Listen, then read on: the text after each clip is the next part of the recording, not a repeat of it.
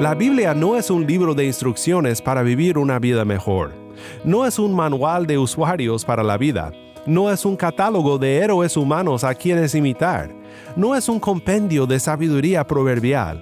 Es un libro que revela la gloria de Dios, su gloria demostrada en la redención de su pueblo en Cristo nuestro Salvador. Si deseamos sentir un fuego por Dios, un deseo apasionado por alabar al Señor y vivir una vida de doxología, ese fuego solo arderá cuando nuestros ojos están abiertos para ver a Cristo en su palabra.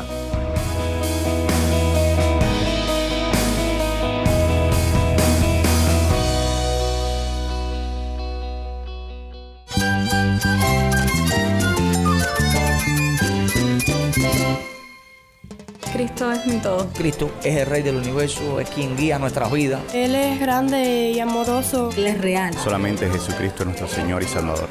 Es mía quien me fortalece. En Cristo Jesús hay esperanza, hay paz. Y nuestro Dios es un Dios de rescate.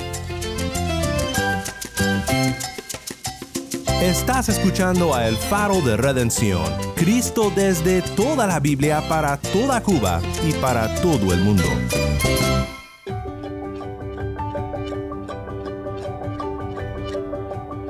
Hola, soy el pastor Daniel Warren. Gracias por acompañarme aquí en El Faro. Hoy comenzamos una nueva serie con un nombre muy conocido en la iglesia, pero poco entendido por muchos. Nuestra serie de esta semana se titula Doxología. Quiero pensar contigo sobre este concepto de doxología y el significado tan importante que tiene para nuestra vida cristiana. Hoy pensaremos más que nada en el concepto y en los próximos días estudiaremos a más profundidad varios textos bíblicos conocidos como doxologías del Nuevo Testamento. ¿Qué es una doxología y por qué me debe de importar? Quédate conmigo para ver a Cristo en su palabra.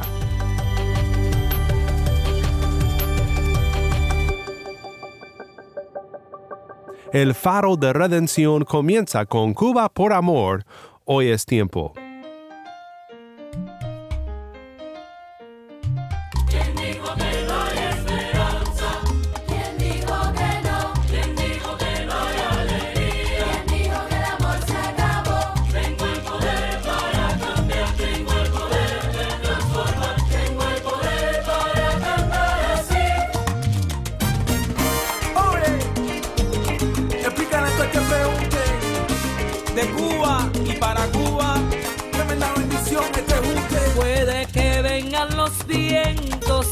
Ti, puede que venga el temor. No dejes nunca de soñar y ser feliz.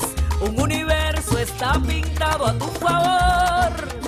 Hoy es tiempo de sonreír a los vientos y de vivir el momento, de disfrutar y cantar. Hoy es tiempo de liberar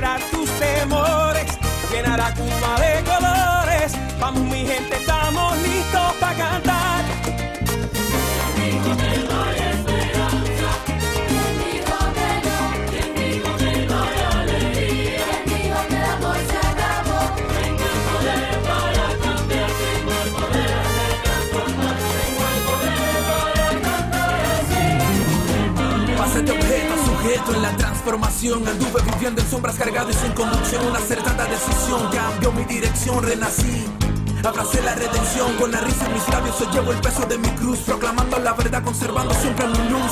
Nunca lo olvido, no siempre estuve acá. Se me cambió y se me dio poder para cambiar. La cruzada está en la casa, viejo.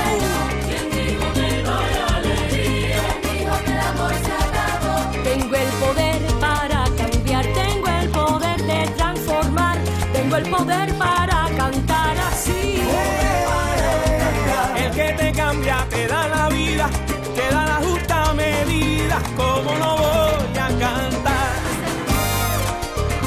Cuba la bendición. Caminemos con la fe, no hay otra solución. Oh. oh, oh. Sanidad, bendición para todos los cubanos.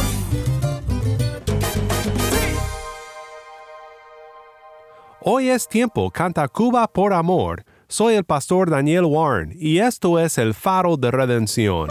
Cristo desde toda la Biblia, para toda Cuba y para todo el mundo.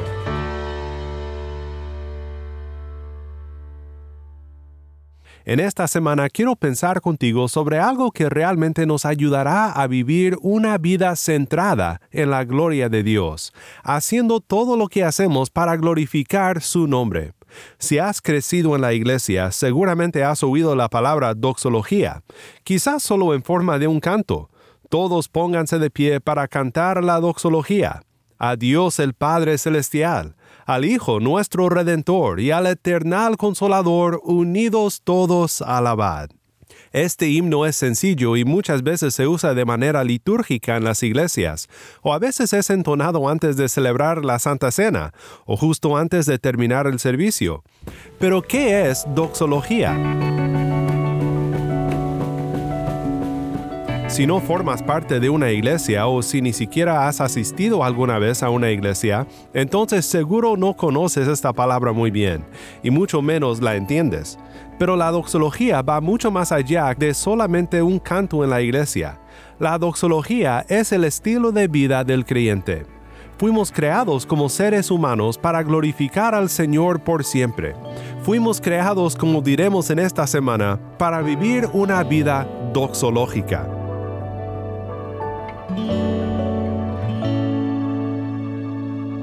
Aun si quizás no piensas en estos términos, sé que entiendes el concepto porque todos vivimos una vida que da gloria a algo o a alguien.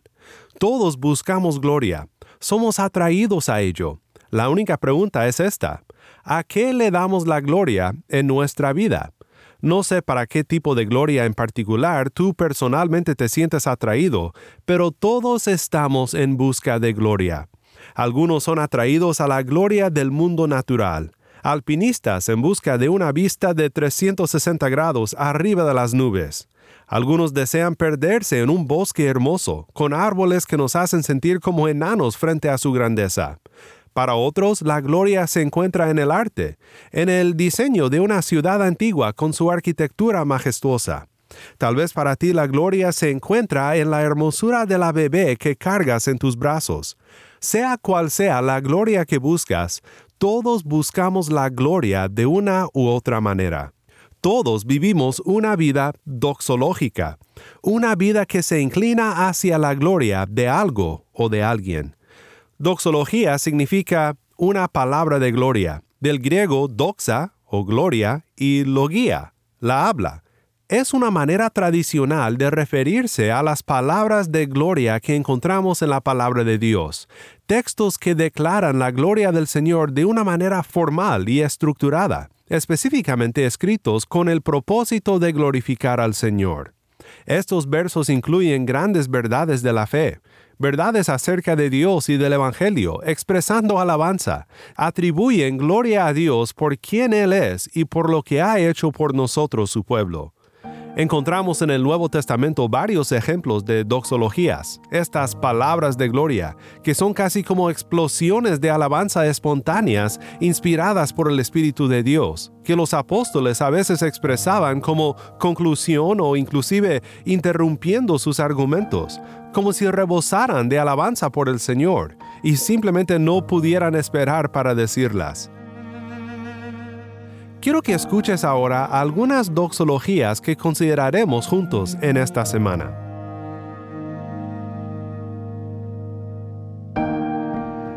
Al que nos ama y nos libertó de nuestros pecados con su sangre, e hizo de nosotros un reino, sacerdotes para Dios, su Padre, a Él sea la gloria y el dominio por los siglos de los siglos. Amén. Apocalipsis 1 del 5b al 6.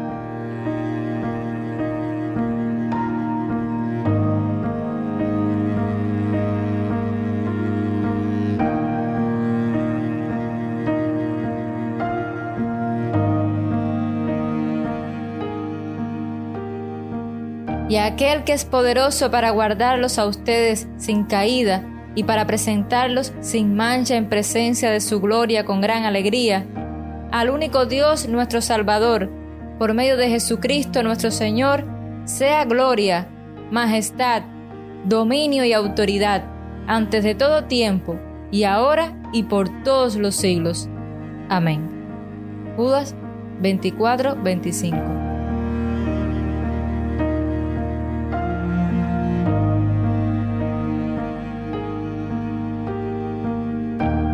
Y aquel que es poderoso para hacer todo mucho más abundantemente de lo que pedimos o entendemos, según el poder que obra en nosotros, a Él sea la gloria en la Iglesia y en Cristo Jesús por todas las generaciones, por los siglos de los siglos. Amén.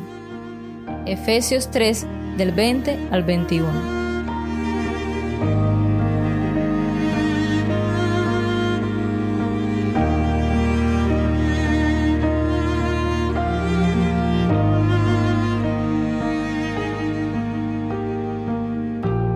Hay más doxologías que se podrían mencionar, pero por hoy te menciono estas y estaremos estudiando estas doxologías durante nuestra serie. Antes de pensar un poco más sobre el concepto de vivir una vida doxológica, quiero notar por un momento la forma y la función que tienen estos tipos de pasajes en el Nuevo Testamento.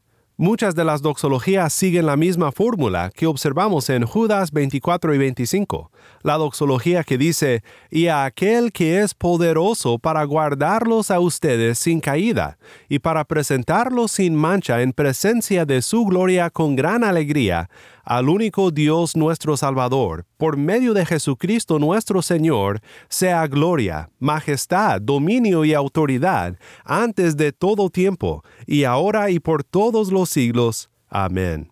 Tom Schreiner observa que las doxologías muchas veces inician dirigiéndose a Dios, quien merece toda la alabanza. Gloria y honor son atribuidos a Dios, y se hace mención de la interminable duración de la alabanza por todos los siglos, por los siglos de los siglos, y concluyen con un amén.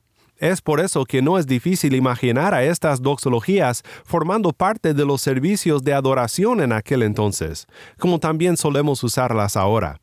Varían en su contenido, pero su fórmula se presta para recordar lo que declaran sobre Dios y para ser usadas en la congregación cuando adoramos juntos a nuestro Dios creo que podemos observar dos funciones o dos modelos para nosotros en las doxologías. Y estas dos funciones se resumen bajo los encabezados de alabanza espontánea y alabanza instructiva.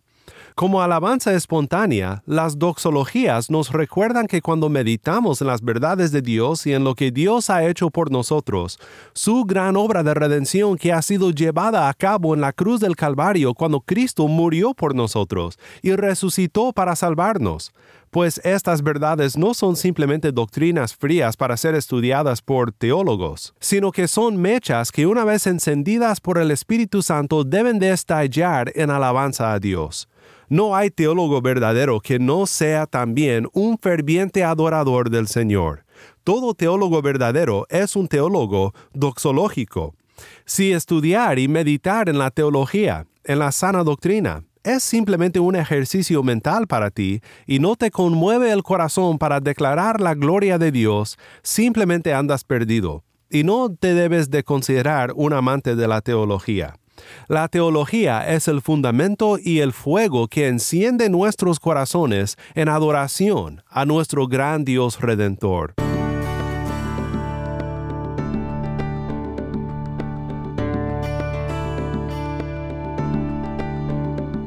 También vemos en las doxologías un ejemplo de alabanza instructiva. Si puedo extrapolar una verdad sobre esto, consideremos cómo nosotros solemos adorar a Dios. ¿Repetimos aleluya mil veces y nada más? No soy de aquellos que dicen que nunca podemos expresarnos con alabanzas de letra sencilla, pero el ejemplo de las doxologías debe de informarnos sobre cómo nuestro Dios debe de ser alabado. La himnodia de la Iglesia es una fuente profunda de verdades que han formado el corazón de la alabanza de la Iglesia por siglos, y todavía quedan por escribirse nuevos ejemplos, nuevas entonadas, nuevos estilos de profunda alabanza al Señor, canciones bañadas de la Biblia, himnos que glorifican a Dios declarando profundas verdades sobre su persona y obra.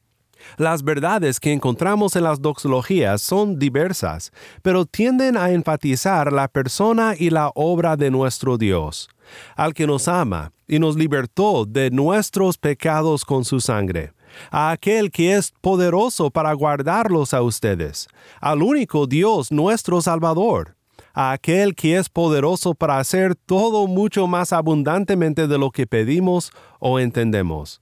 Las doxologías sirven como pequeños resúmenes del Evangelio. Otra doxología que tengo en mente, aunque no la estudiaremos en esta serie, es de la conclusión de la carta de Pablo a los romanos, donde Pablo dice, y a aquel que es poderoso para afirmarlos conforme a mi evangelio y a la predicación de Jesucristo, según la revelación del misterio que ha sido mantenido en secreto durante siglos sin fin, pero que ahora ha sido manifestado, y por las escrituras de los profetas, conforme al mandamiento del Dios eterno, se ha dado a conocer a todas las naciones para guiarlas a la obediencia de la fe al único y sabio Dios, por medio de Jesucristo, sea la gloria para siempre. Amén. ¿Cuánta doctrina evangélica en esta doxología? Un misterio revelado, el amor de Dios para con personas de todas las naciones, declarado por los profetas, pero al fin llevado a cabo en Cristo, en su vida, muerte y resurrección, para que por la fe seamos seguidores del único Dios eterno, al único y sabio Dios. ¿Acaso dudamos de por qué la doctrina del Evangelio conmovió a estos siervos de Dios a la doxología en sus cartas a las iglesias? Creo que en todo esto también podemos parar para recordar lo que es la Biblia. La Biblia no es un libro de instrucciones para vivir una vida mejor.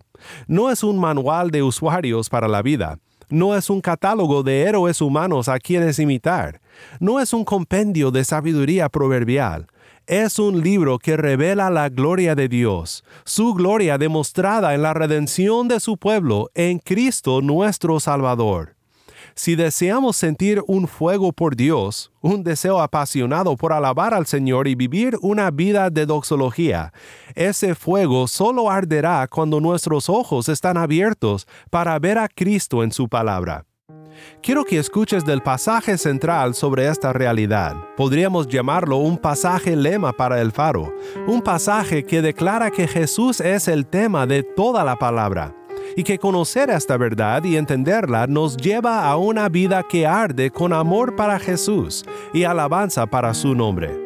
Esto es Lucas 24, 13 al 35. Aquel mismo día, dos de los discípulos iban a una aldea llamada Maús, que estaba como a 11 kilómetros de Jerusalén. Conversaban entre sí acerca de todas estas cosas que habían acontecido. Y mientras conversaban y discutían, Jesús mismo se acercó y caminaba con ellos, pero sus ojos estaban velados para que no los reconocieran. Y él les dijo, ¿qué discusiones son estas que tienen entre ustedes mientras van andando? Y ellos se detuvieron con semblante triste. Uno de ellos, llamado Cleofas, le dijo, ¿Eres tú el único visitante en Jerusalén que no sabe las cosas que en ella han acontecido en estos días? ¿Qué cosas? le preguntó Jesús. Y ellos le dijeron, las referentes a Jesús el Nazareno, que fue un profeta poderoso en obra y en palabra delante de Dios y de todo el pueblo, y cómo los principales sacerdotes y nuestros gobernantes lo entregaron a sentencia de muerte y lo crucificaron pero nosotros esperábamos que Él era el que iba a redimir a Israel. Además de todo esto, este es el tercer día desde que estas cosas acontecieron. Y también algunas mujeres entre nosotros nos asombraron, pues cuando fueron de madrugada al sepulcro y al no hallar su cuerpo, vinieron diciendo que también habían visto una aparición de ángeles que decían que Él vivía. Algunos de los que estaban con nosotros fueron al sepulcro y lo hallaron tal como también las mujeres habían dicho, pero a Él no lo vieron. Entonces Jesús les dijo, Oh insensatos y tardos de corazón para creer todo lo que los profetas han dicho. ¿No era necesario que el Cristo padeciera todas estas cosas y entrara en su gloria? Comenzando por Moisés y continuando con todos los profetas, les explicó lo referente a él en todas las escrituras. Se acercaron a la aldea donde iban, y él hizo como que iba más lejos, y ellos le insistieron diciendo, Quédate con nosotros, porque está atardeciendo y el día ya declinado, y entró a quedarse con ellos. Al sentarse a la mesa con ellos, Jesús tomó pan y lo bendijo, y partiéndolo les dio. Entonces les fueron abiertos los ojos y los reconocieron, pero él desapareció de la presencia de ellos. Y se dijeron el uno al otro, ¿no ardía nuestro corazón dentro de nosotros mientras nos hablaba en el camino, cuando nos abría las escrituras?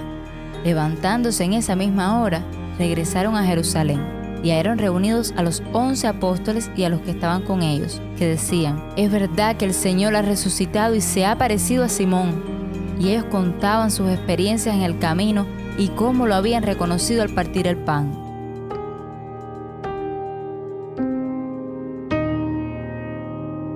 Quiero hacer ahora la siguiente pregunta para pensar más prácticamente sobre todo esto contigo. ¿Cómo pueden las doxologías del Nuevo Testamento ayudarnos a vivir una vida doxológica, una vida dirigida a la gloria de Dios? Vivir una vida doxológica es vivir una vida con perspectiva y propósito. Si todo lo que hacemos en nuestra vida toma en cuenta la grandeza, el amor, el poder, la bondad y la gloria de nuestro Dios, podemos vivir en cualquier momento de una manera digna del Evangelio que hemos recibido.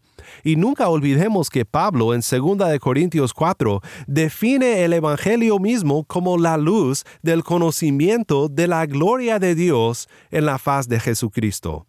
Pablo vivía con esta perspectiva. Me viene a la mente un momento en el que Pablo vivió con una perspectiva doxológica que francamente muchos de nosotros no hubiéramos tenido. Pablo se encuentra encarcelado por predicar el Evangelio con su compañero Silas, y mira lo que sucede. Hechos 16, 25 en adelante. Como a medianoche, Pablo y Silas oraban y cantaban himnos a Dios, y los presos los escuchaban. De repente se produjo un gran terremoto, de tal manera que los cimientos de la cárcel fueron sacudidos. Al instante se abrieron todas las puertas y las cadenas de todos se soltaron. Al despertar el carcelero y ver abiertas todas las puertas de la cárcel, sacó su espada y se iba a matar, creyendo que los prisioneros se habían escapado. Pero Pablo clamó a gran voz diciendo, No te hagas ningún mal, pues todos estamos aquí. Entonces él pidió luz y se precipitó adentro, y temblando se postró ante Pablo y Silas, y después de sacarlos dijo, Señores, ¿qué debo hacer para ser salvo? Ellos respondieron, Cree en el Señor Jesús y serás salvo, tú y toda tu casa. Pablo vivió con la perspectiva de que todas las cosas obran para bien para los que aman a Dios, y de que Dios siempre tendrá la gloria, aun cuando no encontramos mucha gloria en la situación que estamos viviendo.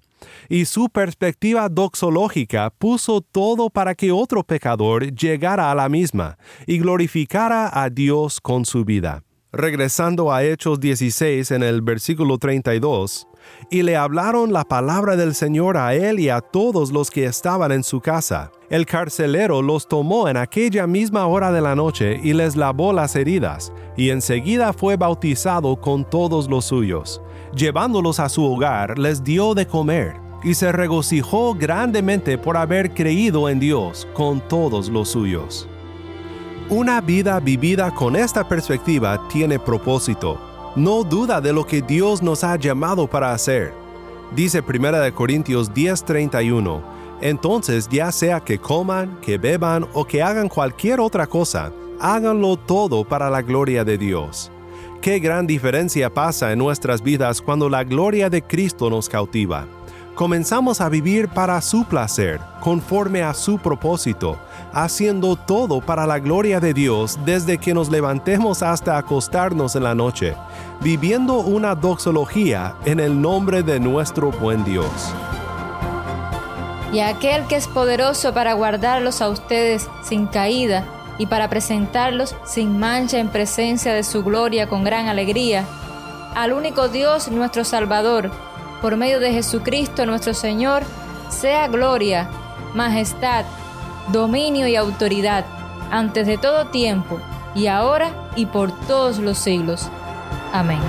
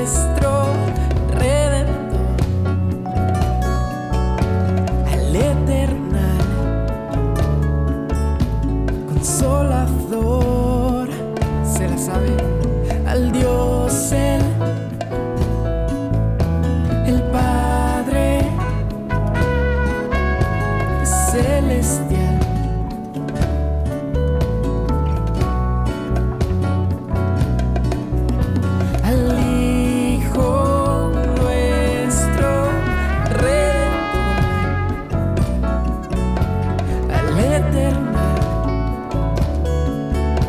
Consolador. ¿Y quién nos puede perdonar?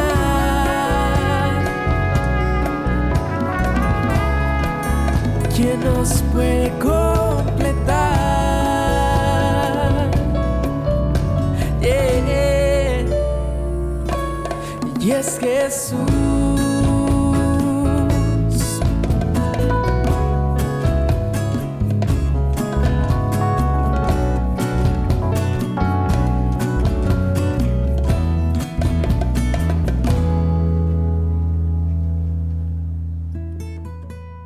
Doxología.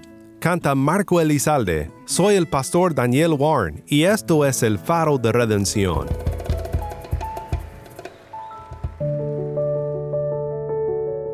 Oremos juntos para terminar.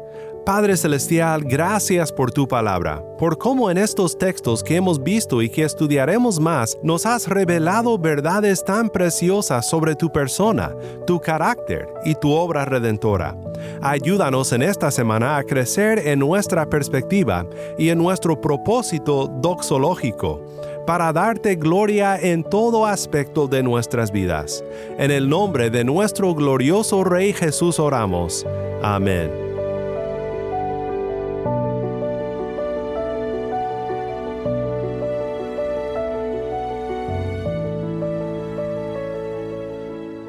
El Faro de Redención como programa radial fue ideado para Cuba, pero ha crecido a un nivel global y si estás en sintonía fuera de Cuba, te agradezco por pasar estos tiempos con nosotros estudiando temas que nos fortalecen en nuestra fe y en nuestro caminar cristiano. No olvides que también nos puedes seguir en las redes sociales, en Facebook, Instagram y Twitter. Solo busca el Faro de Redención.